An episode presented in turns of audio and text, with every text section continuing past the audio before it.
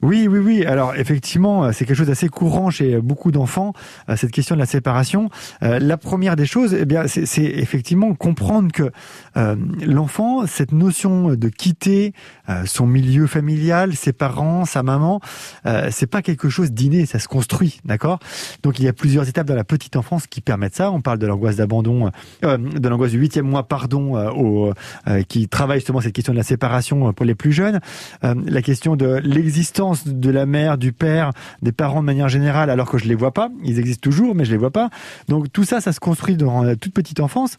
Et puis après, il y a les expériences de la vie. Effectivement, les premières fois, on nourrit souvent en crèche. Euh, les premières fois où on va dormir ailleurs chez les grands-parents, par exemple.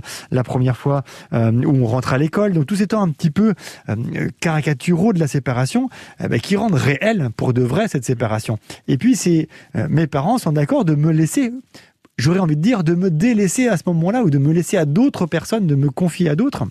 Mais moi, c'est pas ce que je veux. Je veux être avec eux. Donc, ça peut créer déjà du chagrin, de la tristesse. Ça, c'est la première expression chez l'enfant. Mais une angoisse un peu plus forte de la séparation euh, qui s'appuie sur une forme d'angoisse d'abandon. Effectivement, c'est est-ce que mes parents vont revenir me chercher? Donc, bah, la première des choses à faire, bah, c'est de le rassurer, de lui expliquer déjà simplement ce qu'on va faire. On va au travail, par exemple. Le temps que tu, moi, je suis au travail, toi, tu es à l'école, par exemple, ou chez nous. Et puis, ce soir, on se retrouve. Hein, et, et, lui rappeler le soir, tu vois, ce que j'ai été raconté ce matin, bah, tu vois, ce soir, c'est ce qui se passe.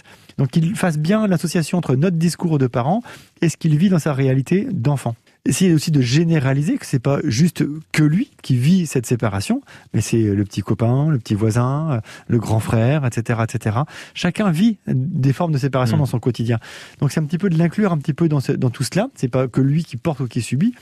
Et puis, bah, c'est aussi dire que nous aussi, euh, bah, on, on, aimerait passer du temps avec lui, mais on a des obligations. Et dire qu'on est capable de penser à lui en dehors, euh, de passer du temps avec lui, on peut penser à lui.